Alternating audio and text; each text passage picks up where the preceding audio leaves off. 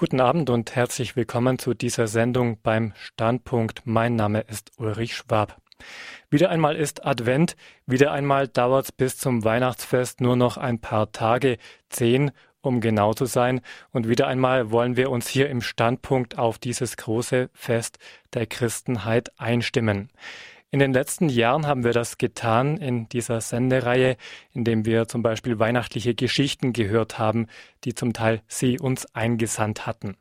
Heute hören wir auch ein paar kleine Geschichten rund um Advent und Weihnacht, aber vor allem reden wir heute über Bräuche um die Advents- und Weihnachtszeit. Haben Sie sich zum Beispiel schon mal klar gemacht, dass es in früheren Zeiten der heilige Nikolaus war, der die Kinder beschenkt hat? Tja, das ist heute Aufgabe des Christkinds oder des Weihnachtsmanns und auch da kann man sich fragen, wie denn die zum Gabenbringer geworden sind. Oder während sich heute viele Menschen im Advent in den vorweihnachtlichen Kaufrausch stürzen, wurde diese Zeit früher als eine Fastenzeit eingehalten und auch am heiligen Abend kam noch mal ganz schmale Kost auf den Tisch. Da hat sich also vieles geändert, auch wenn viele Bräuche natürlich heute noch beliebt und verbreitet sind. Warten auf Weihnachten, Traditionen und Bräuche, so heißt unsere heutige Sendung. Und mit Bräuchen kennt sich zumindest in München und Oberbayern kaum einer so gut aus wie unser heutiger Studiogast. Bei uns ist Dr. Albert Bichler. Er ist Volkskunder, Brauchtumsforscher und Autor zahlreicher Bücher zu Bräuchen im bayerischen Raum. Guten Abend, Herr Bichler. Guten Abend. Herr Bichler ist also heute unser Experte, aber auch einige Mitarbeiter von Radio Horeb werden in dieser Sendung zu Wort kommen. So wird zum Beispiel eine unserer Mitarbeiterinnen davon erzählen, wie sie in ihrer Jugend einige Weihnachtsabende hinter Gittern verbracht hat, wohlgemerkt, ohne dabei eingesperrt zu sein. Und unser technischer Leiter berichtet heute von seinem ersten Adventskalender und was der ihm als Kind vor Weihnachten bedeutet hat. Diese und andere Geschichten und Erinnerungen erwarten Sie also heute Abend. Und weil die Sendung uns ein bisschen auf Weihnachten einstimmen soll, sind natürlich auch Sie zu Hause eingeladen, liebe Hörerinnen und Hörer, dass Sie bei sich ein bisschen schöne Atmosphäre machen, dass Sie sich gemütlich machen. Vielleicht gibt's ja bei Ihnen zu Hause ein Glas Punsch jetzt, das Sie sich noch einschenken können. Vielleicht zünden Sie auch die Kerzen am Adventskranz an. Den haben natürlich auch wir im Studio aufgestellt und die drei Kerzen wollen wir jetzt anzünden. Herr Bichler hat schon das Streichholz in der Hand. Darf ich Sie bitten, Herr Bichler? Jawohl. Da brennt schon die erste Kerze. Heute dürfen wir drei Kerzen anzünden an diesem, erst, an diesem dritten Adventssonntag. Nun will ich Ihnen unseren Fachmann für die Weihnachtsbräuche noch ein wenig näher vorstellen, Dr. Albert Bichler. Sie sind also Münchner. Neben Ihrem Lehrerberuf haben Sie sich mit Volkskunde beschäftigt und ein Studium abgeschlossen. Seit vielen Jahren sind Sie gefragter Fachmann für Fragen rund ums Brauchtum, beim Bayerischen Rundfunk, beim Münchner Merkur wurden zahlreiche Beiträge von Ihnen veröffentlicht. Auch bei Radio Horeb waren Sie schon öfters in Sendungen zu Gast. Zahlreiche Buchveröffentlichungen gibt es von Albert Bichler rund um die Themen Bräuche, kirchliche Feste, aber auch über Wallfahrtsorte in Bayern. Ähm, und auch zum Thema unserer heutigen Sendung gibt es ein Buch von Albert Bichler, es heißt Kommt die heilige Nacht, Advent und Weihnachten in Bayern. Dieses Buch ist im Bayerland Verlag erschienen. So viel bereits als Information für Sie, die Hörer, die sich vielleicht in die Bräuche rund um Weihnachten ein bisschen vertiefen wollen, die sich vielleicht Anregungen holen wollen aus der Sendung, aber vielleicht auch aus dem Buch. Im Laufe der Sendung werden wir diesen Buchtitel nochmal nennen. Herr Bichler, in der Advents- und Weihnachtszeit gibt es ja ganz viele verschiedene Bräuche. Wir kommen auf die einzelnen gleich nochmal zu sprechen. Da gibt es den Adventskranz, den Adventskalender, Rateämter, Weihnachtsmärkte und so weiter. Wie kommt es eigentlich, dass es dass mit dieser Zeit im Jahr so viele verschiedene Bräuche verbunden sind? Nun, Weihnachten ist ja das zentrale Fest der Christenheit und ein solches Fest will auch vorbereitet werden. Auf das, dieses Fest will man sich einstimmen. Und äh, so geht also dem, äh, der Freude, der Weihnachtsfreude auch eine Zeit der Erwartung voraus. Das ist eben der Advent.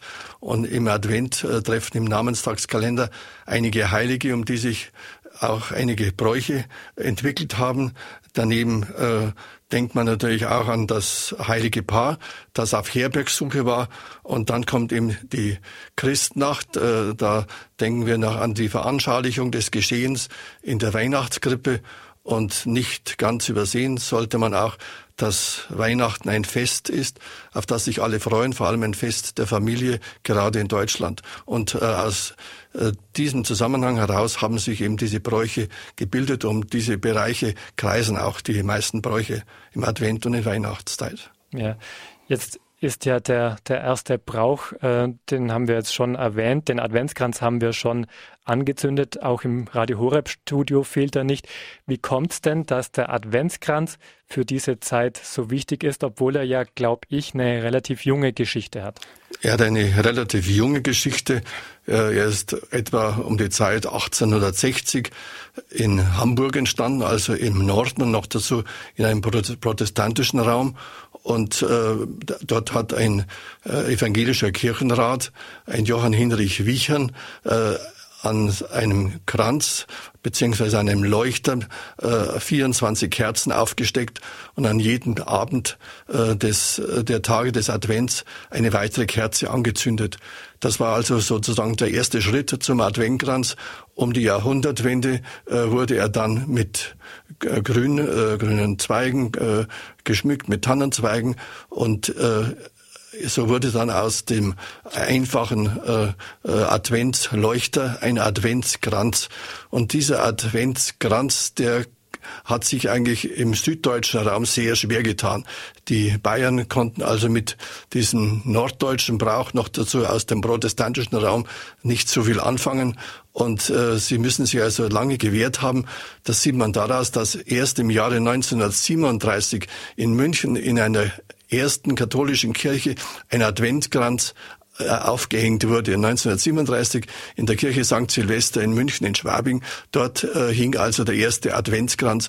Und äh, seit dieser Zeit äh, äh, hat der Adventskranz äh, seinen Siegeszug angetreten und er ist aus dem Adventsbrauchtum überhaupt nicht mehr wegzudenken. Mhm. Also 1937 wurde in München der erste Adventskranz in einer Kirche aufgestellt. Aber ich glaube schon ein bisschen früher hat es der Adventskalender nach Bayern geschafft, Herr Bichler.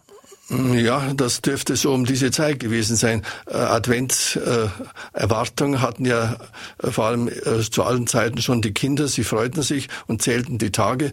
Und da gab es verschiedene Methoden, wie man also diese Tage bis zum Weihnachtsfest veranschaulicht und abkürzt und so weiter und das Warten erleichtert. Und einen Adventskalender im heutigen Sinne gibt es erst seit genau 100 Jahren. Im Jahr 1908 entstand in München der erste gedruckte Adventskalender er hieß im Reiche des Christkinds, war noch nicht mit äh, äh, Fenstern zum Aufmachen, sondern das waren schöne Bilder, äh, die man auf den Kalender geklebt hat. Die Bilder wurden vom Verlag beigegeben. Das waren die Anfänge des Adventskalenders, der heute in verschiedener Qualität und Ausführung zu haben ist. Zu erwähnen ist, dass der Adventskalender zunächst religiöse Motive hatte, die aber im, Zeit, im Zeichen der allgemeinen Säkularisierung weithin verschwunden sind. Aber heute gibt es auch wieder schöne, äh, stilvolle, wertvolle Adventskalender. Mhm. Und es gibt äh, Adventskalender mit Comicfiguren drauf. Also das hat dann gar nichts mehr das mit. Das hat damit nichts mehr zu tun. Nein, das ist eine echte Verfremdung. Ja, ja. ja. Äh, von seinem Adventskalender wird gleich auch unser technischer Leiter Wolfgang Moch erzählen, wie der in seiner Kindheit ausgesehen hat. Aber davor möchte ich mit Ihnen noch auf weniger bekannte Bräuche kommen. Herr Bichler, dazu gehört das Frauentragen. Da wurden Marienbilder oder Marienfiguren von Haus zu Haus getragen. Welche Idee stand denn da dahinter? Vielleicht wird es mancherorts auch noch gepflegt, dieser Brauch. Ähm, dieser Raum kommt aus dem Salzburger Tiroler Raum. Dort hat man in der Adventszeit äh, ein Bild mit der schwangeren Mutter Gottes von Haus zu Haus getragen und um zu veranschaulichen, Maria ist eben auf dem Weg äh, und äh, sie äh, wird also in die Häuser getragen. Man hat sich dort dann zu Gebet versammelt und äh, immer eine Nacht ist dann das Bild im Haus geblieben und am nächsten Tag äh, wanderte es in, eine, in ein anderes Haus. Dann gibt's noch den alten Brauch der Engelämter. In Ihrem Buch schreiben Sie, dass die Kinder oft diese Familienpflicht erfüllt haben. Es hat sich also in früheren Jahrzehnten quasi gehört, dass man in dieses Engelamt gegangen ist. Ja, das Engelamt war eine sehr liebe Einrichtung in der Adventszeit. Man freute sich äh, auf, auf Weihnachten und das Engelamt äh, trug ganz wesentlich dazu bei. Das war also ein frühmorgendliches Amt, äh, das in der Kirche gefeiert wurde. Äh, man ging also schon zu früher Morgenstunde in die Kirche, meist äh, natürlich durch Straßen, die nicht beleuchtet waren. Und dann wurde ihm ein feierliches Engelamt gelesen. Da muss man den Begriff Engel erklären. Äh, in dem äh, Amt, äh, das also in den, der Morgenstunde gefeiert wurde, hat man das Evangelium von Erzengel Gabriel verlesen, der also die Botschaft an Maria gebracht hat. Und so kam es zu dem Ausdruck Engelamt, das auch andernorts als Rorateamt bekannt ist. Tauert Himmel den Gerechten. Ist das das Lied, das alle kennen? Das ist das Lied, das alle kennen. Das, äh, dieses Rorate äh, liegt also, dieser lateinische äh, Spruch liegt also diesem äh, Tauert Himmel, äh, unserem bekannten Adventslied zugrunde. Es wurde äh, eigentlich sehr schön umgedichtet und im 19. Jahrhundert hat es ein äh, Domkapellmeister aus Passau äh, komponiert. Mhm. Ähm, heutzutage gibt es gerade in München auch rurate Gottesdienste am Abend. Das passt aber trotzdem in diese Tradition. Das ist kein Stilbruch, mhm. sondern äh, man passt sich ja in den Bräuchen auch den äh, Gegebenheiten, den Möglichkeiten der Zeit an. Und wenn das zu abendlicher Stunde nun stattfindet, ein Engelamt, äh, also am Abend, äh, hat bestimmt den gleichen Reiz und äh, stimmt genauso äh, auf Weihnachten ein und ist eine Freude für alle. Ja, ein Gedanke, Herr Bichler, der im Advent heute bei den meisten Menschen in Vergessenheit geraten ist. Der Advent war früher eine Fastenzeit. Warum? Nun, äh, diese Fastenzeit in der Adventszeit äh, diente dazu, wie bei allen Festen, es gingen auch anderen Festen, nicht nur Ostern, immer, immer eine Fastenzeit voraus und so auch eben dem Weihnachtsfest. Durch Fasten sollte man eben zur Besinnung kommen, sich einstimmen, sich äh, rückbesinnen. Äh, damit war auch eine Bußzeit verbunden und diese Bußzeit, die dauerte also äh, den ganzen Advent und endete eigentlich erst in der heiligen Nacht, in der Christnacht. Ich kann mich erinnern, in meiner Kinderzeit endete sie bereits am heiligen Abend um 12 Uhr. Aber äh, streng genommen und auf dem Land war es bestimmt so, dass die äh, Fastenzeit erst in der heiligen Nacht, und zwar nach dem Mettenamt, geendet hat. Da fragt man sich natürlich, äh, wie hat dann der heilige Abend ausgeschaut? Ja, da gab es eben ein einfaches Glätzenbrot. Das war also ein Roggenbrot mit gedörrten Birnen und äh, Tee und äh, sonst eigentlich keine äh, Köstlichkeiten und kulinarischen äh, Dinge zum Verwöhnen, sondern es war eine sehr einfache Sache. Man ging dann ins Mettenamt und kam man aber dann zurück, dann hat man alles nachgeholt, was man in der Fastenzeit versäumt hat. Dann wurde äh, in der späten äh, Nacht, also eigentlich schon in der, in der frühen Morgenstunde, wurde richtig aufgetischt mit mhm. Blut und Leberwürsten mhm. und es gab Schweinefleisch äh, von einer Weihnachtssau, äh, die eigens für diesen Zweck gefüttert wurde. Mhm. Und damit war also die Fastenzeit offiziell beendet. Mhm. Und auch die Plätzchen gab es wahrscheinlich erst nach dem Heiligen Abend. Auch die gab es, äh, die feinen Sachen, die gab es erst sehr viel später, wobei die Plätzchen äh, von damals noch nicht in dieser Qualität waren, weil man vielerorts sich äh, die, die feinen Zutaten nicht leisten konnte. Mhm. Der Advent als Fastenzeit, das ist jetzt auch ein Thema für unseren nächsten Gast in der Sendung. Das ist auch ein Anliegen für Wolfgang Moch. Mit ihm sind wir jetzt in Immenstadt verbunden. Er ist der technische Leiter unseres Radios. Guten Abend, Wolfgang. Guten Abend, lieber Ulrich. Guten Abend, liebe Hörerinnen und Hörer. Wolfgang, du hast mir vor der Sendung erzählt, dass du für dich die Adventszeit wieder als Fastenzeit entdeckt hast. Wie ist das gekommen? Durch Radio Horeb. Es gab, es gab ähm, vor einem Jahr, glaube ich mal, eine Lebenshilfesendung mit äh, Frau Dr. Pareger und ähm, bei unserer Kollegin Sabine Böhler zu Gast äh, hat sie gesprochen über die Ursprünge der Adventszeit eben auch als Fastenzeit. Man sieht es ja eigentlich auch an den liturgischen Gewändern, lila, die Farbe der Bußzeit. Und ähm, ich konnte mich dann daran erinnern, dass es bei uns eigentlich in, in äh, der Kinderzeit auch als Fasten- und Bußzeit gelebt wurde. Ich stamme aus einem religiösen Elternhaus und ähm, im, im Zuge der, sage ich mal, persönlichen Säkularisierung, die man als junger Mensch irgendwann erfährt, ging das dann auch verloren. Mhm. Und meine Frau hat dann diese Sendung gehört, hat sich die CD bestellt, wir haben sie dann zusammen angehört. Und ähm, ich fand es schön, dass man wieder auf diese Ursprünge zurückgeführt wurde. Mhm. Was bedeutet es jetzt für dich und deine Frau, dass ihr im Advent fastet? Wie fastet ihr? Also meine Frau fastet gerade besser als ich. Ähm, sie fastet in der Form, dass sie zum Beispiel auf Alkohol verzichtet oder auf die kleinen Naschereien zwischendurch. Das habe ich letztes Jahr auch gemacht. Dieses Jahr gelingt es mir nicht so gut. Das hat ähm, mehr was mit der Beanspruchung zu tun. Wenn ich stark beansprucht bin, dann bin ich kein guter Faster. Mhm. Aber für mich gehört natürlich ganz klar zur Adventszeit auch die innere Einkehr. Ich versuche die Rorate-Gottesdienste, die hier auch in Immenstadt traditionell noch angeboten werden, zu besuchen. Und ich war ganz erstaunt, diesen Freitag zum Beispiel, die sind also immer freitags, die Rorate-Ämter mhm. hier in Immenstadt, war die Kirche so gut besucht, dass sie fast voll war. Es waren fast alle Kommunionkinder auch da mit ihren Eltern. Und anschließend, man geht also nüchtern, um, um 6 Uhr geht man zur Messe und ähm, ich darf sagen, wir haben hier ein verschneites Immenstadt. Es liegt Schnee, gut 20 Zentimeter. Wir haben es sehr kalt und mhm. wir sind dann morgens vom Parkplatz in die Kirche durch den Schnee gestapft. Und ähm, anschließend hat die Pfarrei dann zu einem gemeinsamen Frühstück im Pfarrheim eingeladen. Und ich kann mir vorstellen, da werden sich unsere Kinder später noch gerne dran erinnern. Mhm. Also die Rorate-Ämter gehören, das haben wir jetzt auch schon besprochen, zu den Adventsbräuchen, genauso wie der Adventskalender. Wolfgang, ähm, du hast besondere Erinnerungen an deinen ersten Adventskalender, stimmt das?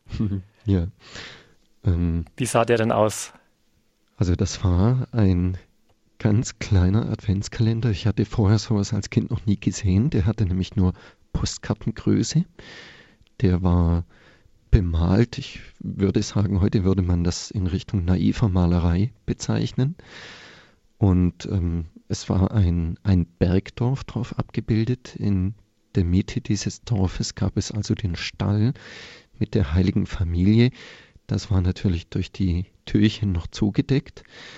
Und es waren winzige Türchen drauf, 24 an der Zahl, wie sich das für einen Adventskalender gehört. Und ähm, dieses Dorf, das hatte, hatte ähm, eine, eine Wirkung auf mich, eine Ausstrahlung. Das war ein Stück heile Welt in den Bergen. Es war alles verschneit, es gab einen tiefblauen Himmel drüber, die Sterne glitzerten. Und wenn man die Türchen geöffnet hat, dann konnte man diese Karte vor eine brennende Kerze stellen. Mhm. Und dann waren die, die Bilder dahinter, die dann zum Motiv der, der Karte vorne passten, ähm, beleuchtet. Und ähm, ich kann mich erinnern, dass ich mich als Kind vor die Kerze mit der Karte gesetzt habe und in diese Welt eingetaucht bin und mir das vorgestellt habe, Weihnachten, Adventszeit in den Bergen, im Schnee.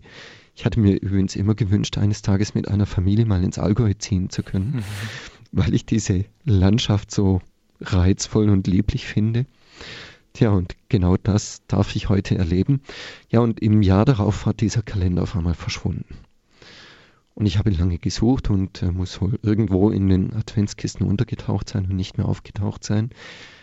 Und dann habe ich mich hingesetzt als Kind und habe mir diesen kleinen Postkarten-Adventskalender aus dem Gedächtnis selber neu gebastelt, gemalt und ich fand meinen selbstgemalten irgendwann viel schöner. Mhm. Das ist ja gar nicht so leicht, einen ja, Miniatur äh, Adventskalender dann so aus dem Gedächtnis nachzumalen.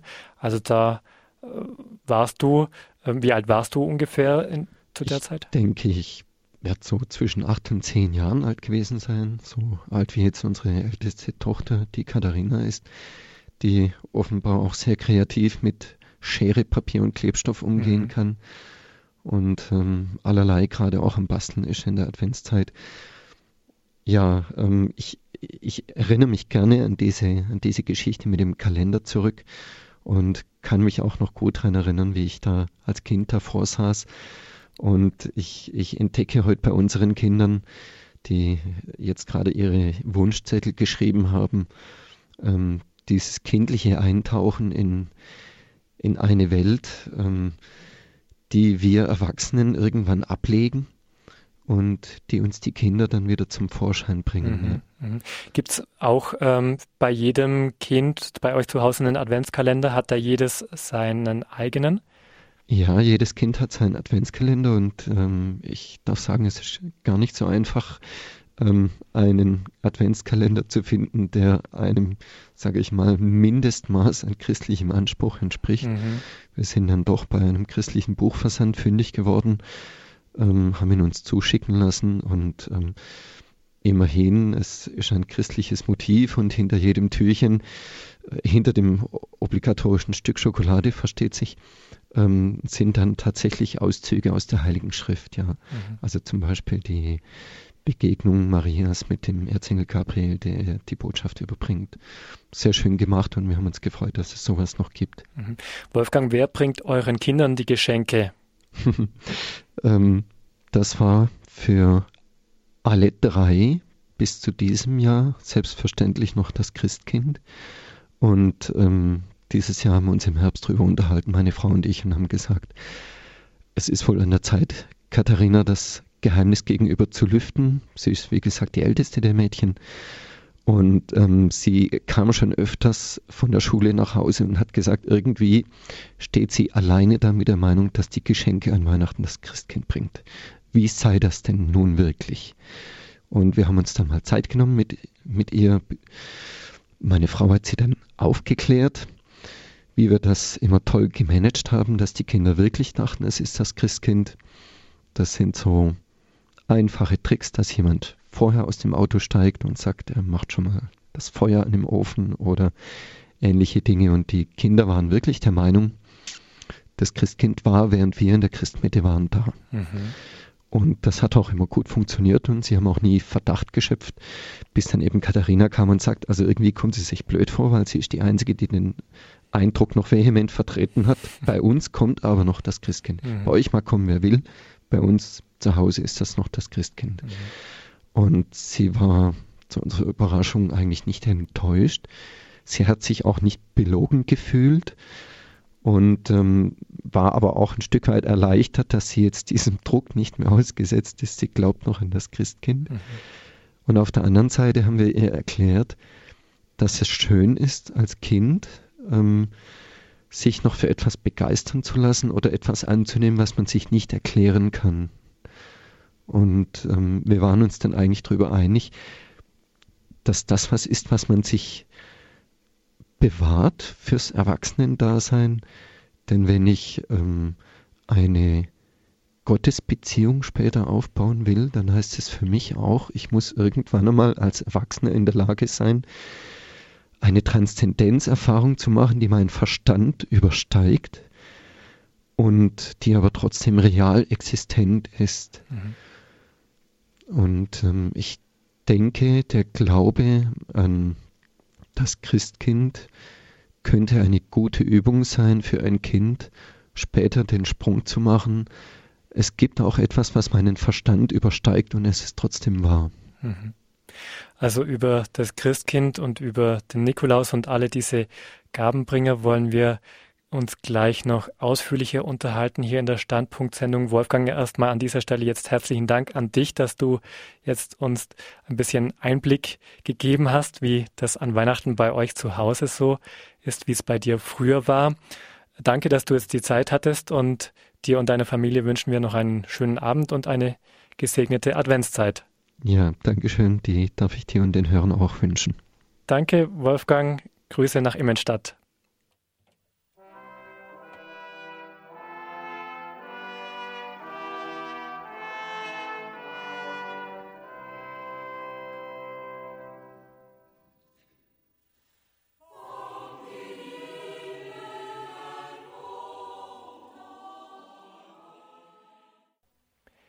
In der Standpunkt-Sendung bei Radio Horeb stimmen wir uns heute ein wenig auf Weihnachten ein.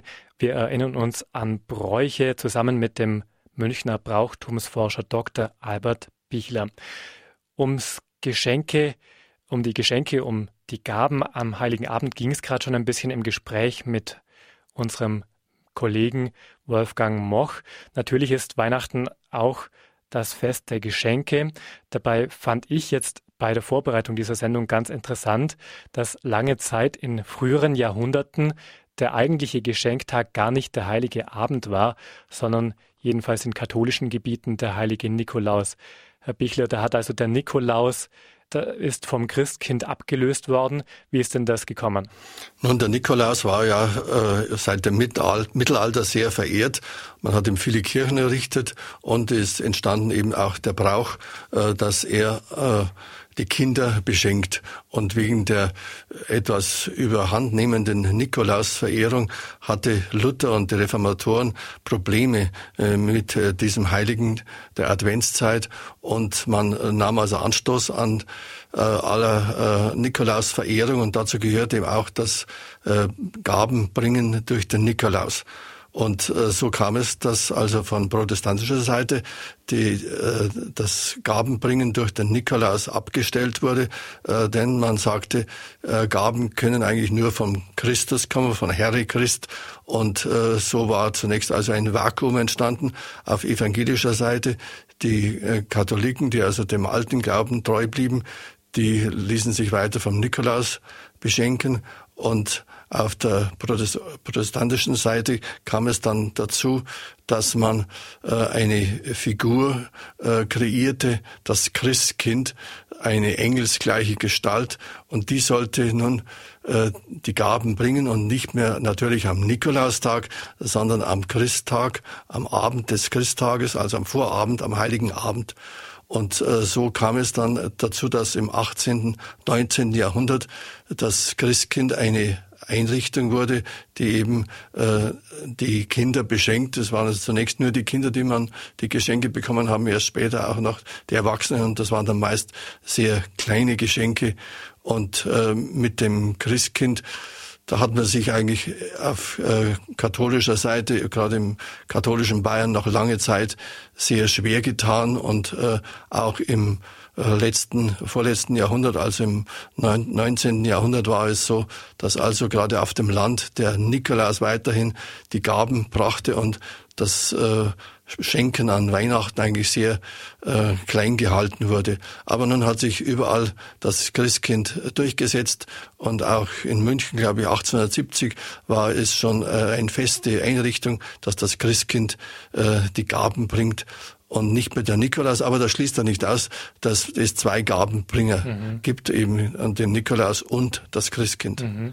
Wenn also das Christkind eigentlich eine evangelische Einrichtung ist, eine evangelische Erfindung, dann äh, erklärt es sich auch dadurch, dass es evangelische Städte sind, wie zum Beispiel Nürnberg, in denen das Christkind sogar den, den Markt eröffnet. So ist es, äh, dass äh, die Einrichtung des Christkinds, die Figur des Christkinds kommt aus dem äh, bürgerlichen Raum, aus den Städten und erst eben dann später auf das Land. Und in den Städten hat sich also der neue Brauch, der neu kreierte Brauch des Christkinds sehr schnell durchsetzen können. Auf dem Land hat es etwas länger gedauert. Mhm. Seitdem also das Christkind zum Gabenbringer geworden ist, ist also auch der Heilige Abend zum Termin geworden an dem äh, Geschenke. Richtig, das äh, Christkind beschenkt also groß und klein am Heiligen Abend, also am Vorfest, am, am Abend des äh, Vorabend des Christtages und äh, im Zuge äh, der, äh, des bürgerlichen äh, Selbstwert, anwachsenden Selbstwertgefühls äh, hat sich eben auch dieser Brauch besonders entwickelt und äh, ist entstanden nun äh, eben auch äh, richtige äh, Riten, wie man ein Fest feiert, wie das Christkind kommen muss mit Glöckchen und was ihm auch alles dazugehört. Und äh, diese Bräuche kamen also zunächst primär aus dem städtischen Raum und äh, haben sich aber heute überall durchgesetzt. Mhm. Jetzt geistert ja heute über die Weihnachtsmärkte neben Christkind und St. Nikolaus noch der Weihnachtsmann überall. Ähm, woher kommt denn der? Nun, der Weihnachtsmann ist eine verkrüppelte Figur, sage ich mal, von einem Nikolaus. Man hat, äh, um äh, das Nikolausbrauchtum auszumerzen, den Nikolaus lä lächerlich gemacht. Man hat ihn karikiert, man hat ihn äh, einfach äh, verhunzt und hat ihn als, als eine lächerliche Gestalt dargestellt. Und äh, aus diesem Denken heraus äh, kam es dazu, dass äh, eben er äh, die Gaben bringt, aber das war eben nicht mehr der heilige Mann, sondern eben so eine, äh, eine Abart von Nikolaus. Äh, den Weihnachtsmann, den wir heute kennen, äh, der nahm äh, eigentlich im letzten äh, vorausgehenden Jahrhundert, im 1870 etwa, seinen Anfang. Da hat nämlich ein deutscher Auswanderer in Amerika eine Figur gemalt. Das war so in etwa unser heutiger Weihnachtsmann. Und äh, diese Figur setzte sich durch. Und in den 30er Jahren des letzten Jahrhunderts hat die Coca-Cola-Werbung diese Figur aufgegriffen. Und nun wurde eben der Nikolaus weltweit bekannt als eben der nicht der Nikolaus, sondern der Weihnachtsmann, so wie wir ihn heute kennen, mit rotem Mantel, Bart und Zipfelmütze. Mhm. Heute versuchen ja viele Christen, äh, dem Weihnachtsmann wieder den St. Nikolaus gegenüberzustellen. Auch in manchen Supermärkten kann man inzwischen schon wieder Nikoläuse mit Mitra und Stab kaufen. Was denken Sie darüber? Ja, wenn das eine Rückbesinnung ist auf den eigentlichen Gabengeber, ist das sehr erfreulich. Äh, und äh, es ist nur abzuwarten, wie weit sich also der Nikolaus gegenüber dem Weihnachtsmann, der eben überall präsent ist, in allen Geschäften und, und überall und auf den äh, Dächern äh, umeinander steigt, wenn, äh, wenn sich da der Nikolaus noch behaupten kann und wenn die Leute wieder Freude finden an dem ursprünglichen äh, Schenkbrauchtum durch den Nikolaus, dann wäre das sehr erfreulich. Im Standpunkt heute heißt unser Thema Warten auf Weihnachten. Wir wollen nicht nur über Bräuche sprechen, wie sie sich entwickelt haben, denn einige unter uns, auch von meinen Kollegen, haben teilweise solche Bräuche, die man heute kaum mehr kennt, selbst noch mitgemacht. So auch unser nächster Gast jetzt in der Standpunktsendung, Werner Loss. Seit vielen Jahren ist er einer unserer langgedienten ehrenamtlichen Mitarbeiter im Münchner Studio. Er kümmert sich um die Dienstpläne. Auch als Moderator von Sendungen am Abend ist er bei vielen Hörern beliebt. Jedenfalls aus dem Sendebetrieb ist er nicht wegzudenken. Werner, schön, dass du ins Studio gekommen bist. Schönen guten Abend. Ich bin gerne da. Auch schönen Abend. Werner, welche Erinnerungen hast du denn an das Weihnachtsfest, wie es bei dir früher war? Ja, da gehen die Erinnerungen natürlich in die Kindheit, eine heimelige Atmosphäre, festliche Lichter und was natürlich für uns Kinder auch ganz wichtig ist, es gibt ja auch Geschenke an Weihnachten. Für Kinder ist es wichtiger, wenn man dann größer wird, setzt man die Prioritäten anders. Wir sprechen ja heute ein wenig über Bräuche rund um den Advent, rund um die Weihnachtszeit. Ja. Gibt es für dich einen Brauch, vielleicht auch mehrere Bräuche, die dir besonders in Erinnerung sind oder die dir heute noch am Herzen liegen? Ja, die Erinnerungen von der Kindheit her. Wir sind damals, ich habe in einem Kinderchor gesungen und wir sind immer Klöpfeln singen gegangen. Das ist ein alter bayerischer Brauch oder gar nicht auf Bayern beschränkt, mehr auf das ganze Alpenland. Man zieht singend von Tür zu Tür, kündigt die Weihnacht an, kündigt, was sich tun wird an und natürlich möchte man auch als Kind dann gerne was mitnehmen und die Leute haben immer ganz schön gegeben, Süßigkeiten, Obst, auch ein bisschen Geld. Also wo ist man da hingegangen? Ja, wir sind da von Tür zu Tür gezogen. Es war auch in der Pfarrei und haben bei Leuten hauptsächlich, die man ohnehin schon gekannt hat, geklingelt, haben gesungen, haben uns ausgetauscht und wir haben dann auch unsere Kleinigkeiten bekommen. Und ein Lied ist mir auch noch Erinnerung, zwar nicht mehr die Melodie, aber zumindest der Text, es war dann der Schluss Akkord, wenn ich so sagen darf. Das klingt jetzt gut bayerisch, ich meine, es war auch ein bayerisches Lied. Für das, was wir gekriegt haben, bedanken wir uns schön. Jawohl. Also das Danken äh, gehört natürlich dazu, ja. wenn man beschenkt wird. Ähm, ist man da in die Wohnung eingeladen worden? Wir haben es dann mehr heraus aufgehalten. Es waren Einfamilienhäuser oder im Treppenhaus dann. Das wäre zu viel, wenn wir da mhm. die ganze Meute vom Chor noch in, in die Wohnung gekommen wären. Also das war eine ganze Meute, die da Ja, doch. Aber nicht, also es war schon auch der Chorleiter dabei, der dirigiert hat.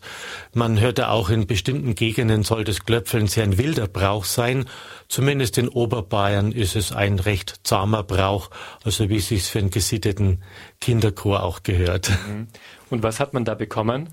Ja, weihnachtliche, adventliche Sachen, Äpfel, Nüsse, Schokolade und meins gab er damals den Euro noch nicht, auch ein paar Markstücke. Ja. Also da hat man es dann schon einen Rucksack dabei gehabt, wo man ein bisschen was hat einpacken können.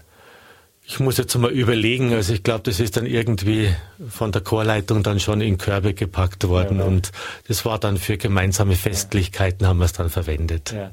Du sagst, du warst da im Kinder-, im Jugendchor. Wie alt warst du denn damals ungefähr?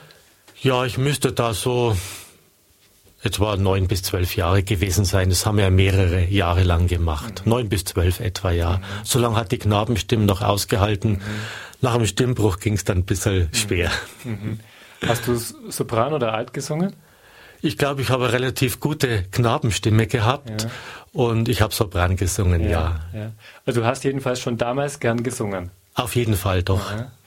Wir haben jetzt zwar keine Aufnahme eines solchen Klöpfellieds aufgetrieben, aber die Noten zum Lied der Klöpfler haben wir gefunden im Buch, wo es auch um die Weihnachtsbräuche geht. Es heißt, jetzt ist halt schon die Klöpfelzeit. Das wollen wir jetzt mal ausprobieren, es zu singen. Sehr gerne. Jetzt ist halt schon die Klöpfelzeit, drum machen wir uns dran. Wir ziehen auf die freie Weit und klopfen fleißig an. Wir bleiben nicht vor der Türe stehen, wir trauen uns schon ins Haus zu gehen, ins Haus zu gehen. Gott grüß euch, Herr und Frau im Haus, wir singen euch was vor. Es ist jetzt nicht mehr lange aus und steht schon vor dem Tor. Die liebe schöne Weihnachtszeit, wo der Himmel und die Erd sich freut, die Erd sich freut. Das Jesu Kindlein wird jetzt bald im Kripplein wieder sein. Es friert, es ist ihm viel zu kalt, o wärmt es fleißig ein. Bringt ihm ein Herz voll Liebesglut, damit es nicht mehr frieren tut, nicht frieren tut. Es werden bald die Engelein das Gloria stimmen an. Lauft all nach Bethlehem hinein, ein jeder, was er kann. Kniet nieder, betet angeschwind, das liebe, holde Jesuskind, das Jesuskind. Das war jetzt also der Radio Horeb 2 Gesang bestehend aus Werner Loss und Ulrich Schwab mit dem Lied Jetzt ist halt schon die Klöpfelzeit, ein Lied, das früher die Klöpfler gesungen haben bei ihrem Brauch, wenn sie von Haus zu Haus gezogen sind. Werner, hat dich das Lied jetzt an deine Jugendzeit erinnert? Ja, doch, auf jeden Fall. Es sind schöne Kindheitserinnerungen und ich freue mich auch jetzt mit dir eine Premiere gehabt zu haben. Genau. Wenn wir mal vom Brauchtum jetzt noch mal ein bisschen wegkommen, Werner, was ist denn dir heute jetzt als Christ an Weihnachten wichtig? Was denkst du, woran sollten sich die Menschen an Weihnachten erinnern? Ja, man hört es im Radio oder liest es auch in Zeitungsartikeln, dass verschiedenerorts das Weihnachtsfest fast abgeschafft werden soll. Nicht direkt abgeschafft, zumindest der Name Weihnachten soll nicht mehr erscheinen. Irgendwo in England habe ich gelesen, würde das jetzt ein Winterlight-Festival, also ein Winterlichtfest sein. Warum und wieso, was man sich dabei denkt, kann man sich vielleicht auch denken. Und es ist leider schade, dass halt die wirkliche Bedeutung des Weihnachtsfestes, dass Christus Mensch geworden ist, bei vielen Leuten gar nicht mehr bekannt ist und was wir jetzt eigentlich feiern nach weit über 2000 Jahren, ist ja der Geburtstag vom Christkind und es ist eine Geburtstagsfeier und wenn ich irgendwo zum Geburtstag eingeladen bin, bringe ich auch ein Geburtstagsgeschenk mit und da ist mir eigentlich wichtig, nicht so sehr meine Lieben zu beschenken. Natürlich, so ist es Brauch, machen wir auch und ich lasse mich auch gerne beschenken, aber auch daran zu denken, Christ, das Christkind hat Geburtstag und diesem Geburtstagskind wollen wir Geschenke überbringen. Das ist für mich eigentlich das Wichtigste. Und da muss ich mir auch irgendwie überlegen, wie kann ich das bewerkstelligen, dass ich auch dem Christkind zum Geburtstag was schenke. Ja, also da sollten wir auch schauen, wie wir anderen Menschen das wieder ein bisschen in Erinnerung rufen können, dass es an Weihnachten eigentlich um jemand anderen geht, nämlich ja. um Christus, der auf die Welt gekommen ist. Werner, herzlichen Dank, dass du für die Sendung jetzt im Studio warst. Dir einen schönen Abend und eine ganz gesegnete Zeit noch bis Weihnachten. Das wünsche ich auch. Vielen Dank.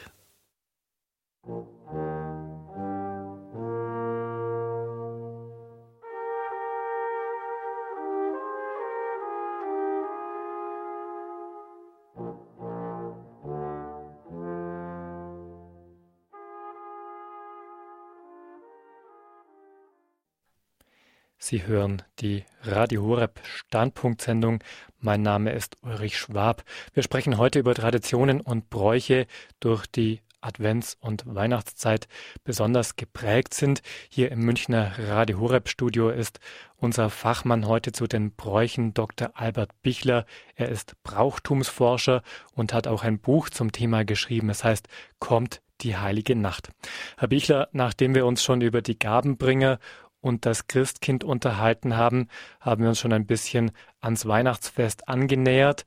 Spätestens am heiligen Abend schmückt man nicht nur den, durch den Adventskranz die Wohnungen und Kirchen, bis zum heiligen Abend sind dann auch überall die Krippen aufgebaut, die ja die Weihnachtsgeschichte veranschaulichen.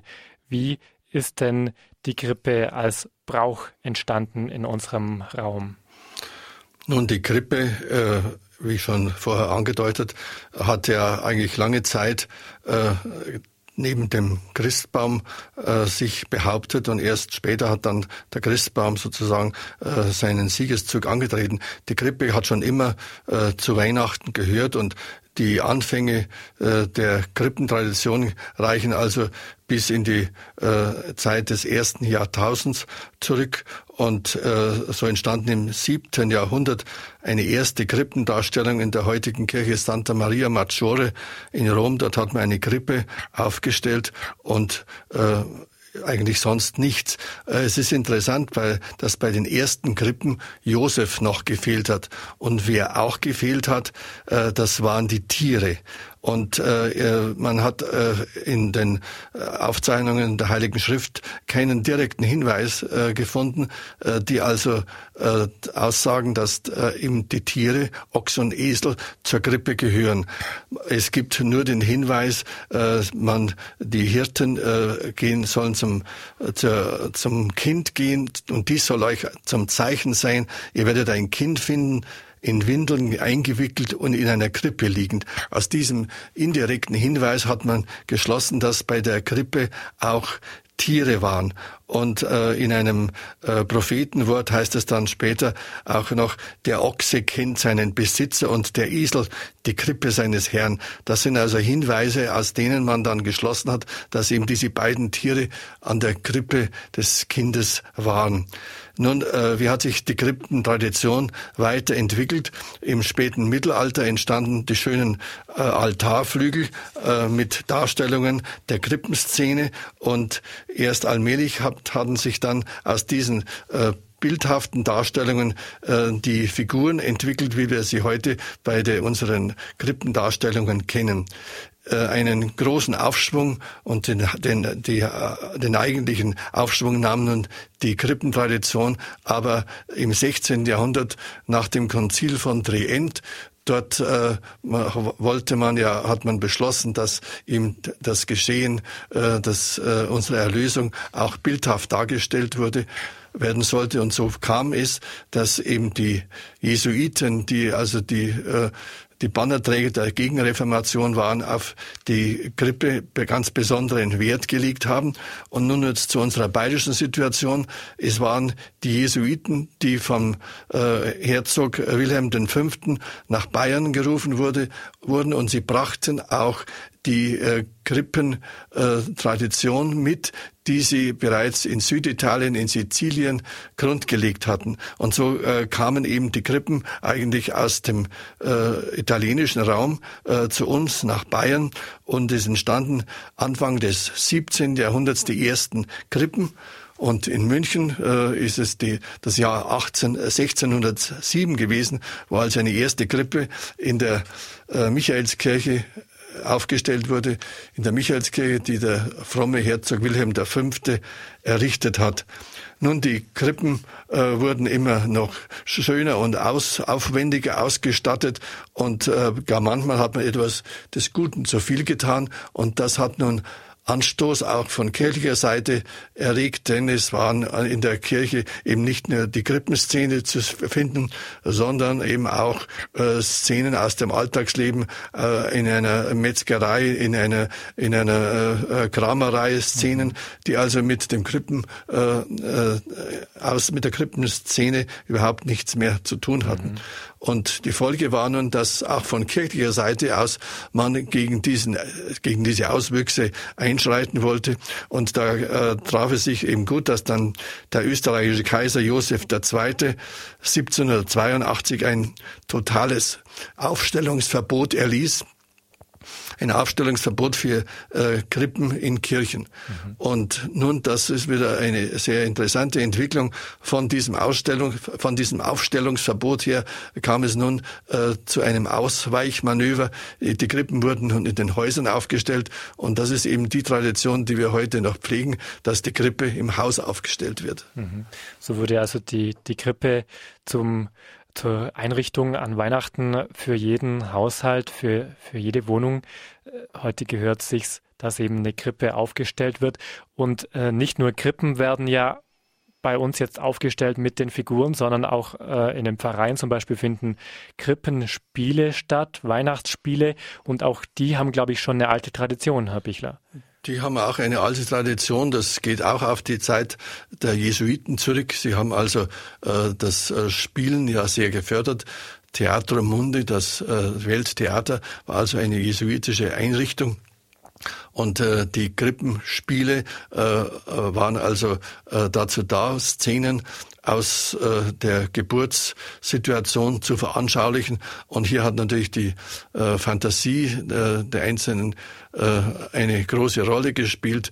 Man konnte, man, es wurde eben der, der einfache, der äh, so knapp gehaltene äh, Text der Bibel äh, sehr veranschaulicht und ausgeweitet. Und äh, die Krippenspiele äh, waren also äh, bis vor kurzer Zeit eigentlich immer noch sehr beliebt. Man äh, trifft sie aber auch heute wieder da und dort im kirchlichen Raum. In der Schule haben Krippenspiele heute fast keinen Platz mehr, denn für solche Dinge hat man ja keine Zeit mehr. Wie ist es mit den Krippen äh, und den, ja, den, den kleinen Nachbauten der Krippen? Äh, haben die ihre Blütezeit jetzt gerade bei uns in Bayern auch schon hinter sich oder wird dieser Brauch Ihres Erachtens noch genügend gepflegt? Äh, der Krippenbrauch, soweit ich das beurteilen kann, wird äh, blüht geradezu wieder auf. Es waren vielleicht vor 50 Jahren eine, eine Rezession in der Krippenfreudigkeit festzustellen, aber in jüngster Zeit äh, werden da und dort immer wieder äh, neue Krippen kreiert. Es äh, gibt äh, äh, Krippelmärkte und äh, die machen kein schlechtes Geschäft. Äh, dabei muss man ja darauf achten, dass man eben qualitative äh, Krippenfiguren kauft und hier gibt es eben für jeden Geschmack etwas, aber ich äh, bin überzeugt, dass also die Krippenfreudigkeit äh, noch nicht am Ende ist, sondern geradezu wieder neu aufblüht. Man entdeckt die Krippe wieder neu. Gibt es in München eine Krippe, die Sie besonders schätzen, Herr Bichler? Ja, äh, eine Krippe, das ist eine Jahreskrippe in der Bürgersaalkirche in München äh, am Grab des Pater Robert Meyer. Dort ist eine sehr schöne Krippe, gerade jetzt in der Vorweihnachtszeit, in der Weihnachtszeit und Das ist eine der schönsten Krippen, wenn man von Münchner Raum etwas hinausgeht. Da denke ich jetzt an eine ganz besonders schöne Barockkrippe äh, in der Klosterkirche von Frauenwürth im Chiemsee. Das ist eine Barockkirche, die äh, wieder äh, erneuert wurde, wurde, wurde äh, eben wieder restauriert und jetzt äh, sind die Figuren wieder zu bewundern in ihren barocken Kleidern. Das sind Figuren, die fast lebensgroß sind. Also eine sehr eindrucksvolle Sache, äh, diese Krippe von Frauenwürth. Also die Krippen gehören heute zu Weihnachten, sie gehören in die Häuser, aber auch in die Kirchen. Und um Krippen geht es gleich auch im Gespräch mit unserem nächsten Studiogast. Dann sprechen wir mit der Sekretärin unseres Programmdirektors in Balderschwang.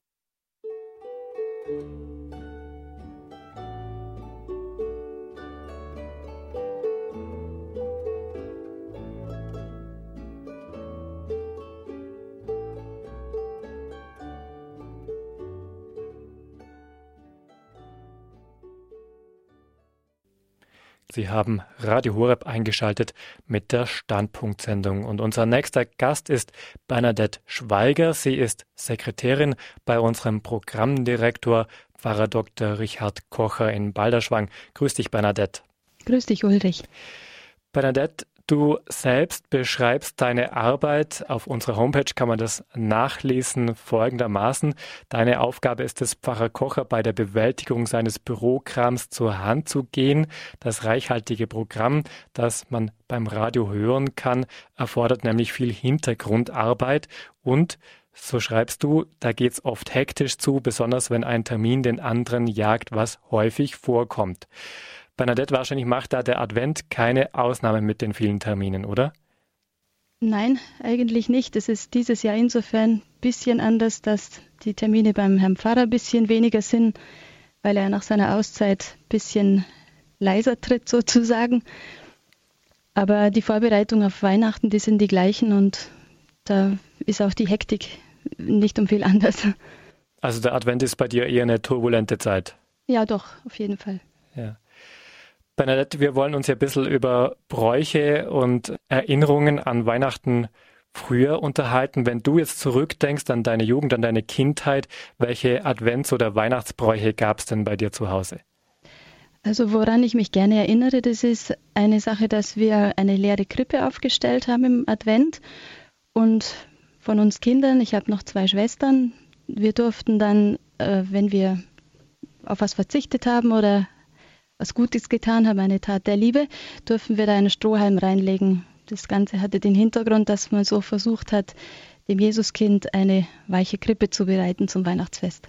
Mhm. Was waren das ungefähr für Taten, für die man da den Strohhalm reinlegen durfte? Ja, so was es für ein Kind eben so bedeuten kann, dass man der Mama zur Hand geht oder sich im Zusammenleben bemüht, weniger zu streiten, mal auf sein Recht zu verzichten oder jemandem ein gutes Wort zu sagen. Und wurde da die Krippe bis zum Heiligen Abend dann einigermaßen weich gefüllt mit Stroh? Ja, mehr oder weniger. Aber es hat sich natürlich jeder nach Kräften bemüht und wenn man sowas vor Augen hat, mit diesen Strohhalmen ganz bildlich, dann spornt es einen mehr an, als Kind zumindest. Mhm. Du hast mir erzählt, dass ein zentraler Punkt äh, an Weihnachten bei euch die Krippe war. Das ist natürlich in jeder Familie so, aber bei euch war sie vom Vater geschnitzt. Ja, genau. Den hat mein Papa hat in seiner Jugendzeit diesen Krippenstall geschnitzt und für mich war er immer was ganz Besonderes. Für mich war es eigentlich der schönste Krippenstall, den ich so kannte. Und ich habe mich immer gefreut. Ich habe noch den Karton vor mir, als der dann runterkam vom Dachboden zum Weihnachtsfest und wie dann alles aufgebaut war, dann war für mich Weihnachten. Ich habe den wirklich immer sehr geliebt und jetzt, wenn ich Weihnachten nach Hause komme an den Feiertagen, freue ich mich jedes Mal wieder, wenn ich die aufgestellte Krippe sehe. Mhm. Ist es eine große Krippe mit 20, 30 Schäfchen oder ist es eine Grundausstattung nur? Ja, ganz so viele Schafe sind es nicht. Mhm. Es ist bei die, die aufgebaute Krippe ist vielleicht zwei Meter breit, ein Meter tief. Mhm. Und ähm, die Krippenfiguren, die haben wir dann später mal selber ähm, bekleidet. Das sind so Wachsfiguren. Und wir haben die, da zusammen Kleider genäht für diese Figuren.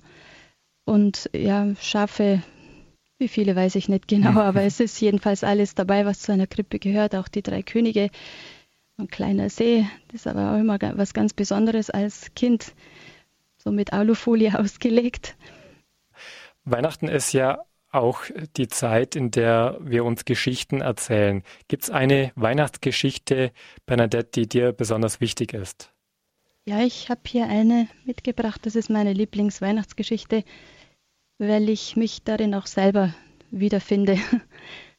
Dann lies sie uns doch mal vor. Ja. Ein kleiner Junge besuchte seinen Großvater. Er schaute ihm zu, wie er an einer mächtigen Krippenfigur schnitzte Einige andere standen schon fertig auf dem Tisch. Und als der kleine Bub ein wenig müde den Arm auf die Tischkante legte, merkte er, wie alle Gestalten lebendig wurden. Er war ganz erstaunt, dass er mit ihnen reden konnte. Und noch mehr, Hirten, Könige, Maria und Josef waren nicht mehr klein und er nicht mehr groß, sondern er ging mitten unter ihnen umher, ohne aufzufallen. Und er ging mit ihnen in den Stall von Bethlehem hinein. Da schaute er das Kind an, und das Kind schaute ihn an. Plötzlich traten ihm die Tränen in die Augen.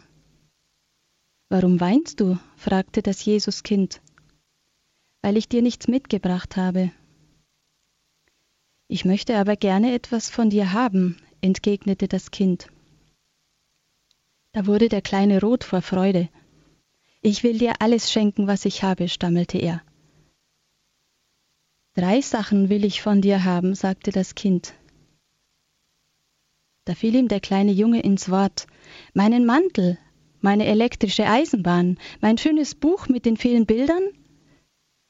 Nein, erwiderte das Jesuskind, das alles brauche ich nicht. Dazu bin ich nicht auf die Erde gekommen. Ich will von dir etwas anderes haben. Was denn? fragte der Junge erstaunt. Schenke mir deinen letzten Aufsatz, sagte das Jesuskind leise, damit es niemand anders hören sollte. Da erschrak der Junge. Jesus, stotterte er ganz verlegen und kam dabei ganz nahe an die Krippe und flüsterte, da hat der Lehrer darunter geschrieben, ungenügend. Eben deshalb will ich ihn haben. Aber warum denn? fragte der Junge. Du sollst mir immer das bringen, wo ungenügend darunter steht. Versprichst du mir das? Sehr gerne, antwortete der Kleine. Aber ich will noch ein zweites Geschenk von dir, sagte das Jesuskind. Hilflos guckte der kleine Junge. Deinen Milchbecher. Aber den habe ich heute Morgen zerbrochen, Du sollst mir immer das bringen, was du im Leben zerbrochen hast. Ich will es wieder heil machen. Aber nun mein dritter Wunsch, sagte das Jesuskind. Du sollst mir noch die Antwort bringen, die du der Mutter gegeben hast, als sie dich fragte, wie denn der Milchbecher kaputt gegangen sei. Da legte der Kleine die Stirne auf die Kante der Krippe und weinte bitterlich. Ich, brachte er unter Schluchzen mühsam hervor, ich habe den Becher umgestoßen, habe ich der Mutter gesagt. In Wahrheit habe ich ihn absichtlich auf die Erde geworfen. Ja, du sollst mir immer alle deine Lügen, deinen Trotz, dein Böses, das du getan hast, bringen, sagte das Jesuskind. Und wenn du zu mir kommst, will ich dir helfen. Ich will dich annehmen in deiner Schwäche, ich will dir immer neu vergeben. Ich will dich an deiner Hand nehmen und dir den Weg zeigen. Willst du dir das schenken lassen? Und der Junge schaute, hörte und staunte. Also das war deine Geschichte, Bernadette, eine Geschichte, über die es sich lohnt nachzudenken. Diesem Jesuskind darf man alles bringen, was nicht gelungen ist, äh, die eigenen Fehler. Was bedeutet die Geschichte denn für dich? Ja, sie ist mir besonders immer Trost, gerade in dieser Zeit vor Weihnachten, wenn die Hektik eben einsetzt, weil ich mir gerade in der Adventszeit natürlich wünschen würde, auch mal mehr Zeit zum Gebet zu haben. eine ruhige, besinnliche Adventszeit zu erleben und einfach weniger hektisch äh, zu sein. Es geht einem dann auch oft so, gerade in so Stresssituationen, dass man überreagiert, dass man irgendwie einfach nicht den richtigen Ton findet, gereizt, genervt ist und es die anderen leider auch zu spüren bekommen. Und da gibt es einiges, was man dem Jesuskind dann bringen kann, zumindest für mich immer. Für mich ist es dann eben ein Trost, dass ich weiß, dass Jesus gerade deswegen ja gekommen ist. Er ist ja nicht gekommen, um uns für unsere Glanzleistungen zu loben, sondern gerade wegen unserer Schwäche, wegen unseren Unzulänglichkeiten, wegen unserer Fehler und Sünden. Und da bin ich einfach froh, dass ich so einen Erlöser habe, gerade dann, wenn ich mich so armselig fühle und dass ich weiß, er ist als Heiland gekommen und er schenkt mir den Frieden. Danke, Bernadette, dass du uns auch die Geschichte gelesen hast. Vielleicht zum Schluss noch für die Hörer, die von Balderschwang ja immer wissen, dass es sehr hoch liegt, dass es im Gebirge liegt, dass es da viel Schnee hat. Wenn du jetzt Weihnachten herannahen siehst, äh, habt ihr denn jetzt schon Schnee liegen? Wahrscheinlich gibt es in Balderschwang immer eine Garantie für weiße Weihnachten, oder? Ja, auf jeden Fall. Das einzige Weihnachten, als ich keinen Schnee hier erlebt habe, seit zehn Jahren, das war vor zwei Jahren. Aber das war auch für den ältesten Balderschwanger die ersten Weihnachten ohne Schnee. Aber ansonsten ist es wirklich nicht vorzustellen und wir haben auch jetzt schon wieder Schnee. Und die Aussichten sind gut, dass Weihnachten alles weiß sein wird. Also da beneiden euch sicherlich viele aus dem Flachland, die gerne mal Weihnachten im Schnee feiern würden. Bei euch ist es jedes Jahr so. Ja. Gut, Bernadette, dann danke ich dir ganz herzlich, dass du jetzt die Zeit hattest für unsere Standpunktsendung. Dir, Bernadette, noch eine gute verbleibende Adventszeit und danke fürs Mitmachen. Danke, Ulrich, das wünsche ich dir auch und auch allen Hörern noch eine gesegnete Adventszeit. Bernadette Schweiger ist die Sekretärin von unserem Programmdirektor Pfarrer Dr. Richard Kocher. Sie wird also den Heiligen Abend in Balderschwang verbringen, ja, und im Allgäu, wir haben es vorher auch schon von Wolfgang Moch gehört, im Allgäu, da liegt jetzt schon so viel Schnee, dass es vielleicht für Weihnachten reicht. Weiße Weihnachten, Herr Bichler, äh, das wäre jetzt meine Frage an Sie. Beschäftigt sich ein Brauchtumsforscher vielleicht auch damit, warum die Menschen in unserem Land das Weihnachtsfest gern bei Schnee feiern würden? Hängt es vielleicht auch damit zusammen, dass früher um diese Zeit im Jahr natürlich immer Schnee lag, weil es da einfach noch die Winter danach waren? Äh, das kann schon sein. Äh, Weihnachten fällt ja nicht in die Osterzeit und nicht in den August, sondern eben in die Winterzeit. Und äh, gerade die Situation des Winters, Schnee, Eis, Kälte, das trägt dazu bei, dass man eine warme Wohnung äh, besonders schätzt und äh, man genießt eben dann äh, diese Tage doppelt, wenn man eben äh, in der Familie beisammen ist und es draußen recht kalt und windig ist und äh, eben äh, die wohlige Wärme in der Stube, die trägt natürlich zur Feierstimmung ganz besonders bei. Vom Schnee bedeckt sind ja dann auch in den Vorgärten die geschmückten Tannenbäume. Auch in den Vorgärten schmücken die Menschen ja dann ihre Tannenbäume zu Christbäumen und setzen Lichter drauf. Der Christbaum ist in, zumindest an Weihnachten mindestens so wichtig wie Adventskranz und Krippe. Herr Bichler, wofür steht denn der Christbaum? Der Christbaum ist ein Lebensbaum, ein Zeichen des äh, Lebens, das also weitergeht. Äh, man hat ja äh, schon im Mittelalter in der Advents- und vor allem in der Weihnachtszeit Bäume, Zweige, Mistelzweige, Tannenzweige hereingeholt, um zu demonstrieren, das Leben geht weiter. Jetzt auch in der vegetationslosen Zeit besteht also Hoffnung, dass es ein neues Leben gibt, dass es, äh, dass äh, eine Freude wieder uns geschenkt wird. Und äh, diese äh, Zweige, dieser Baum ist ein Symbol für das Leben, das weitergeht. Und äh, das muss man also sehen, dass also der Christbaum nicht nur diese äußerliche Schale hat, sondern auch einen ganz hohen Symbolcharakter. Und äh, ich äh, glaube, dass man also äh, das heute natürlich weit äh, leicht übersieht. Man sieht nur die vielen Lichter, aber was bedeuten diese Lichter? Äh, sie sind nicht ganz ohne Symbolgehalt. Nun haben wir uns schon beim Christkind und beim Adventskranz äh, haben wir schon geklärt, dass es eigentlich evangelische Bräuche sind. Beim Christbaum verhält sich es, glaube ich, ähnlich.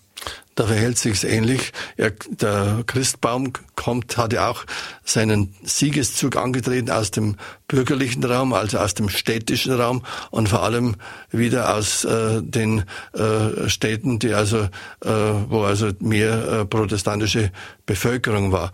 Wobei äh, man dazu sagen muss, in Bayern äh, hat sich ja der Christbaum sehr schwer getan, aber äh, die protestantische äh, Königin Caroline, die hat schon erstmals in der Residenz einen Christbaum aufgestellt und hat damit, äh, war damit eine Vorreiterin für diese Christbaum-Tradition im bayerischen Raum. Nun äh, gehört zum Christbaum nicht nur, gehören nicht nur die Kerzen, die man draufsteckt, damit alles schön hell erleuchtet wird, sondern es gehört auch der Schmuck dazu, Christbaumschmuck. Da sind natürlich äh, Sterne dabei, Strohsterne, Nüsse, Äpfel. Herr Bichler, wie kam es denn dazu, dass man da also Früchte hingehängt hat? Äh, diese Früchte, die sind nicht zufällig ausgewählt, sondern auch diese Früchte haben Symbolcharakter. Vor allem der Apfel wird, äh, ist ein Symbol für den Sündenfall und man weiß ja, dass eben durch Adam und Eva eben die Sünde zu uns gekommen ist und wir am Christfest durch äh, Christus von der Sünde erlöst werden. Er ist also derjenige, der uns als großer Erlöser im Weihnachtsfest äh, gegeben ist. Und äh, was man sonst noch drauf gehängt hat an dem Baum, das waren also Oblaten, das waren Sterne, äh, auch äh, alle diese äh, äh, Dinge, die hatten einen Symbolgehalt und den sollte man sehen. Natürlich äh, spielte auch äh, die Freude am Schmücken, die Freude am, äh, an der Fantasie eine Rolle. Und so wurde es eben dann Brauch, äh, den Baum noch in dieser Zeit, die also sonst ja äh, äh keinen allein Schmuck äh, bietet, äh, in der, den Baum in der Stube so schön auszuschmücken. Äh, ich sei vielleicht noch erinnert, unsere Christbaumkugeln, die wir heute äh, ja nicht mehr ganz so schätzen, aber äh, im 19. Jahrhundert um 1870 herum, äh, da hat man in Thüringen, in der Stadt Lauscha, äh, haben Glasbläser die Glaskugeln entdeckt, die man an den Christbaum hängt. Sie äh, formten also rote, gelbe, silbrige Glaskugeln. Und das war also natürlich äh, lange Zeit, über vielleicht 100 Jahre hinweg, äh, ein fester Bestandteil eines Christbaums. Ein Christbaum ohne Glaskugeln war eigentlich nicht denkbar. Heute äh, kommt es zu einer Rückbesinnung auf alte Traditionen, alte Formen, also mit, mit Holz, mit Spanholz, mit äh, anderen Früchten behängt man äh, den äh, Baum, mit Strohsternen, alles, was im handgemacht ist. Und, aber auch da, das ist ein Rückgriff auf Traditionen von früher, gerade im ländlichen Raum. Mhm. Herr Bichler, der Christbaum spielt auch ähm, bei der Bescherung eine große Rolle am 24. Dezember. Wir haben schon gehört, der Geschenktermin wurde erst mit der Zeit auf den 24. Dezember gelegt.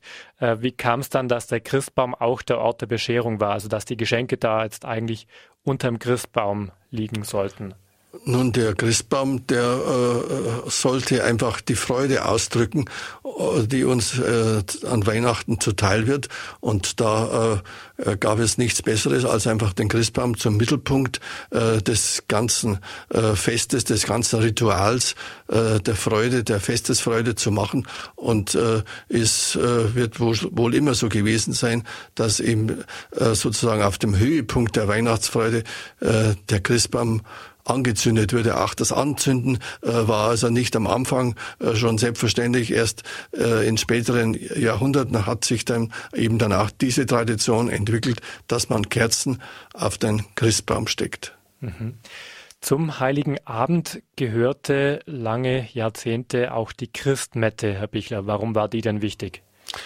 Nun, die Christmette ist etwas, was, ähm, wo also Weihnachten äh, sinnlich erlebt wird für den Einzelnen. Äh, zunächst ja zu Hause, äh, das Fest in der Familie und nun der gemeinsame Gang zur Kirche, äh, vielleicht auch das Frieren, die Kälte, alles das trägt dazu bei, um sich dann, äh, wenn man äh, nach einem langen Marsch ankommt in der Kirche, zu freuen über, über das, äh, was einem da geboten wird, was einem geschenkt wird. Und wenn nun aus der Finsternis heraus dann die Lichter am, an den Christbäumen brennen, die jetzt auch ja fester Bestandteil der kirchlichen Tradition sind, dann äh, erleben viele einfach äh, das Weihnachtsfest als das Fest, von dem sie eigentlich seit Kindertagen anträumen.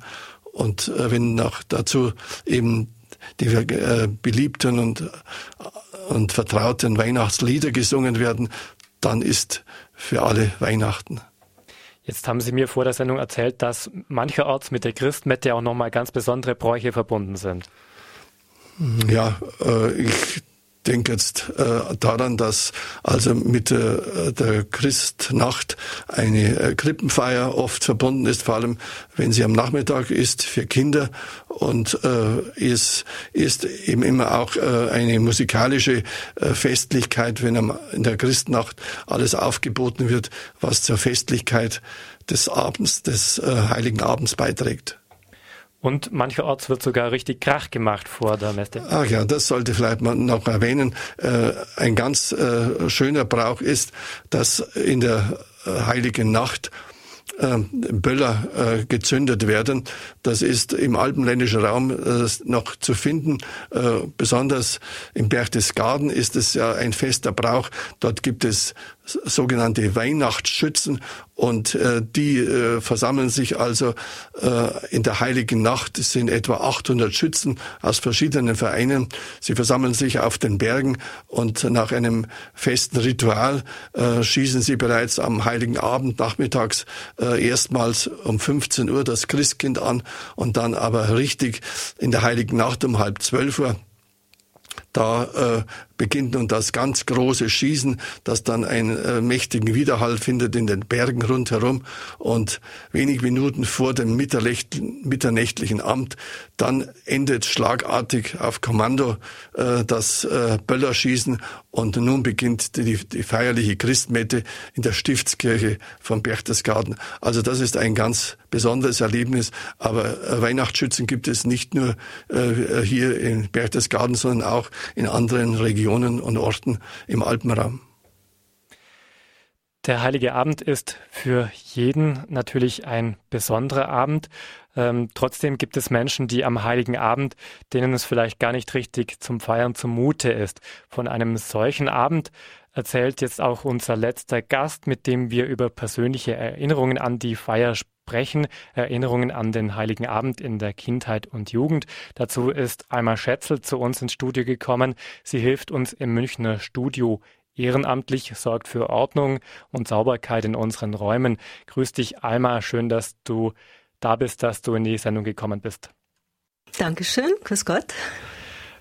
Einmal, als ich dich gefragt habe nach besonderen Erinnerungen an das Weihnachtsfest früher, da hast du erzählt, du hast einige Jahre Weihnachten hinter Gittern gefeiert. Da müssen wir gleich dazu sagen, du warst nicht der Häftling hinter Gittern. Wie kam das? Ja, also ich habe immer den Schlüssel zur Freiheit in meiner Tasche mit mir getragen. Gott sei Dank. Aber vielleicht muss ich da jetzt ein bisschen ausholen. Ich habe also wirklich fünf Weihnachten hinter Gittern gefeiert. Und es kam so, dass mein Vater nach dem Krieg Arbeit gesucht hat und äh, ja auf der Suche nach Arbeit, um seine Familie zu ernähren, eben in einer Strafanstalt gelandet ist als Strafvollzugsbeamter.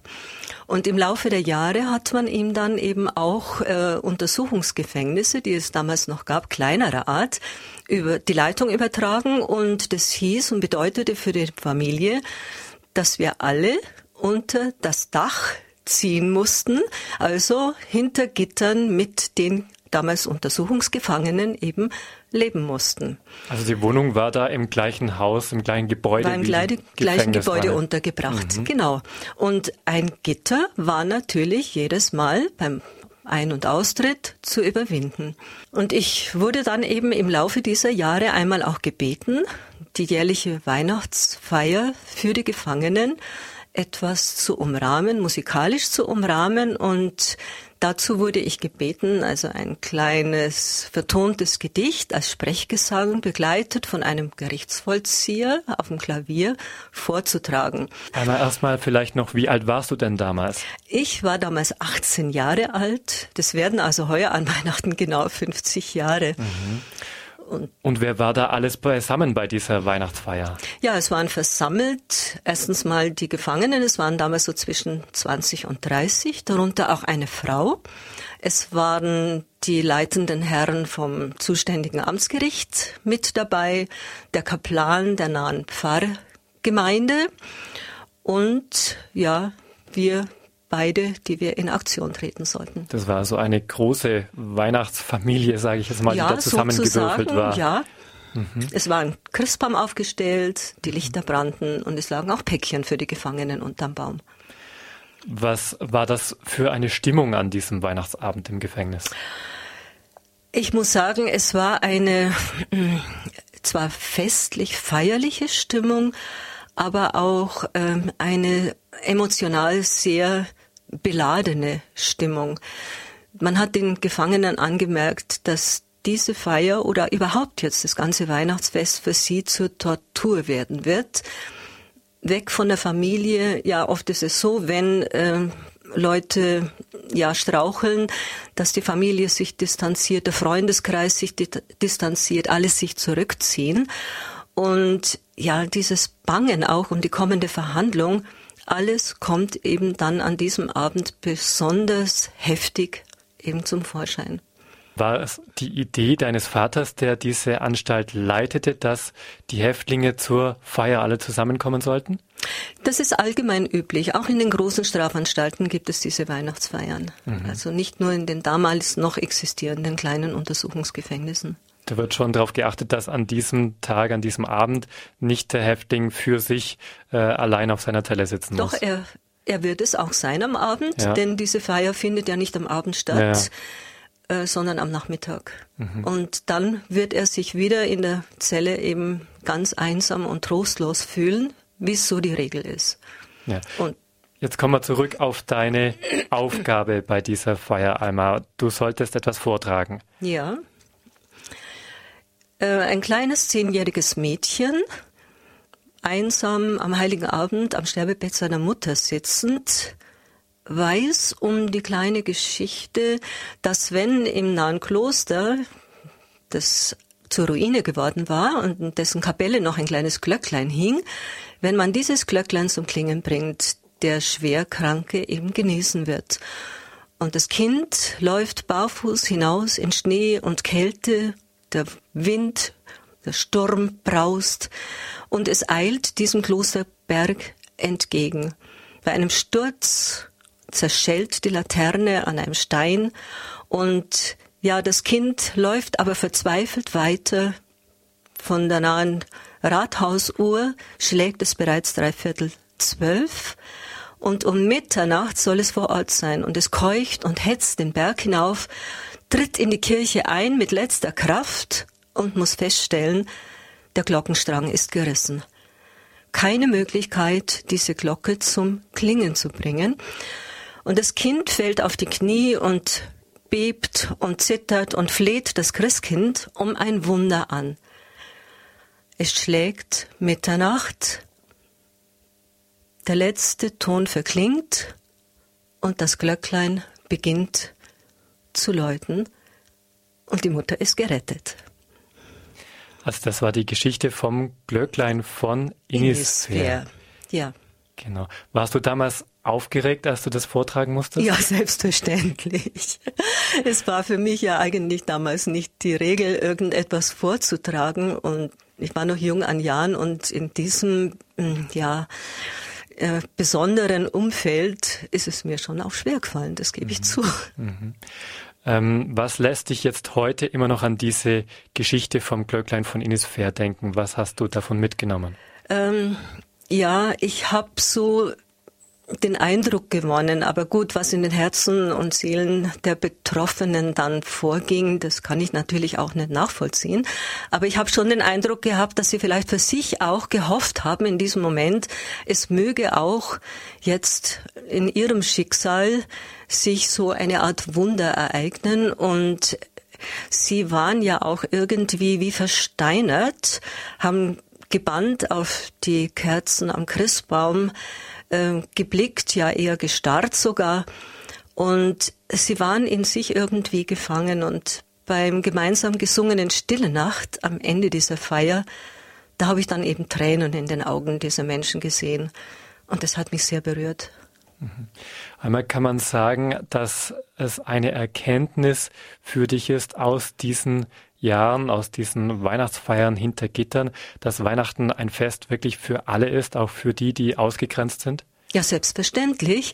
Ich denke, es ist ganz wichtig, dass in unserer Gesellschaft sich äh, das Bewusstsein erhält, dass auch ein Mensch, der hinter Gittern, egal aus welchem Grund zu leben hat für eine gewisse Zeit seines Lebens, dass dieser Mensch, weil er Mensch ist, Würde besitzt. Und diese Würde ist eigentlich unaufgebbar. Denn man kann eigentlich auch nicht alle Menschen, die einmal, ja, im Knast sitzen müssen, um das einfach mal so lapidar zu sagen, äh, über einen Kamm scheren. Es gibt durchaus Menschen, die durch ja, Verstrickungen besonderer Art oder durch ihr Leben, das sie halt sehr lange zum Opfer hat werden lassen, dann plötzlich zum Täter werden. Ich denke, es liegt nicht an uns, das jetzt zu bewerten. Es sind Menschen wie du und ich. Und es gibt ja auch Menschen, vielleicht auch in anderen Ländern, die zu Unrecht gefangen gehalten werden, die allein sind und äh, in Einsamkeit dieses Fest feiern wollen, es vielleicht nicht können, weil sie dazu nicht den Mut haben. Also da dürfen wir auch an Weihnachten diese Menschen mit einbeziehen, auch für sie beten, dass ja. auch bei diesen Menschen ein bisschen Weihnachtsfreude ankommt. Genau, denn dieser Abend ist sehr, sehr belastend für diese Menschen und die Verzweiflung ist groß und die Selbstmordrate in den Gefängnissen ist auch relativ hoch an diesem Abend wenn es ihnen gelingt. Ja, jetzt machen wir einen Sprung ins Heute. Alma, was bedeutet dir Weihnachten heute? Wie feierst du es? Weihnachten ist nach Ostern für mich also das zweitwichtigste Fest im Kirchenjahr und ich bin immer bemüht, das sehr harmonisch mit meinen drei längst erwachsenen Kindern zu feiern. Das heißt aber auch, der Advent ist eigentlich Hinführung zu diesem Fest und ich vermeide es zum Beispiel diese vorweihnachtliche oder dann weihnachtliche in vielen Fällen ja auch Dekoration sämtlicher Räume zu vermeiden. Es läuft also in ziemlicher Schlichtheit ab. Und der Heilige Abend, das ist eben dann dieser große Festabend, der mit einem Abendessen beginnt. Und wir werden dann immer das Lukas-Evangelium hören. Und ja, dann ist es also liebevolles Beisammensein. Die Geschenke sind eher von geringem materiellen Wert. Uns ist immer wichtig, dass wir in Liebe schenken, wohl überlegt und ganz auf den anderen hin ausgerichtet. Die Mette gehört natürlich dazu. Und am ersten Feiertag, da hat es sich bei uns seit Jahren eingebürgert, dass wir zusammen eine Winterwanderung unternehmen. Ein besinnliches, ruhiges Weihnachtsfest wird das also bei Alma Schätzel zu Hause, die mit ihren Kindern zusammen feiert. Das waren Erinnerungen an frühere Zeiten, an Weihnachtsfeiern hinter Gittern von Alma Schätzel, die solche Feiern erlebt hat. Einmal ganz herzlichen Dank, dass du da warst. Dir eine gute Zeit noch der Vorbereitung auf Weihnachten und ein gesegnetes Fest. Dankeschön. Vergelt's Gott, Ulrich. Damit sind wir bald am Ende unserer Sendung hier im Standpunkt bei Radio Horeb. Aber davor möchte ich jetzt nochmal mit Herrn Bichler kurz ins Gespräch kommen. Wir haben ja jetzt auch von vielen Bräuchen gehört, die heute mehr und mehr in Vergessenheit geraten, sei es das Frauentragen oder das Klöpfeln, von dem unser Kollege berichtet hat. Herr Bichler, stimmt das einen Brauchtumsforscher traurig, wenn da ein Stück weit Kultur verloren geht? Wie geht es Ihnen da? Nun, wenn schöne Bräuche, die äh, viel Sinn haben, verloren gehen, dann ist es sicherlich ein Verlust und zu bedauern. Andererseits gibt es auch wieder neue Bräuche, die sich äh, entwickelt haben, gerade in der jetzigen Zeit. Wenn man äh, an die Engelämter denken, denken, die ja vor äh, früherer Zeit nur am Morgen sein konnten, heute am Abend gefeiert werden, dann ist das also eigentlich nur eine Verlagerung, eine zeitliche Verlagerung und der Brauch bleibt lebendig. Also ich bin da nicht so pessimistisch. Äh, wer äh, mit den Bräuchen nichts anfangen kann, der ist eigentlich äh, zu bedauern, denn er kann auch das Weihnachtsfest, die Adventszeit nicht schön feiern und vor allem sinnlich erfahrbar feiern. Und das äh, wollen ja gerade die Bräuche vermitteln, diese Festesfreude, die Einstimmung auf das Fest, auf das Geburtsfest Christi. Herr Bichler, was bedeutet Ihnen selber Weihnachten? Äh, Weihnachten ist für mich ein zentrales Fest, äh, auf das ich mich eigentlich seit Kindertagen freue. Obgleich ich jetzt natürlich im fortgeschrittenen Alter bin, äh, lässt mich Weihnachten nie kühl und kalt, sondern es spricht mich immer neu an und auch die Adventszeit ist ja jedes Jahr eigentlich die gleiche, aber dadurch, dass man sich halt immer wieder einstimmt und einstimmen lässt, glaube ich, ist es eine sehr wertvolle Zeit und ich persönlich schätze schätze sie sehr.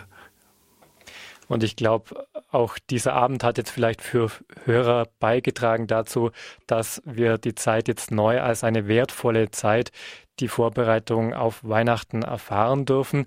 Albert Bichler war heute unser Fachmann über Bräuche um die Advents- und Weihnachtszeit. Er ist Brauchtumsforscher und Autor des Buchs Kommt die heilige Nacht.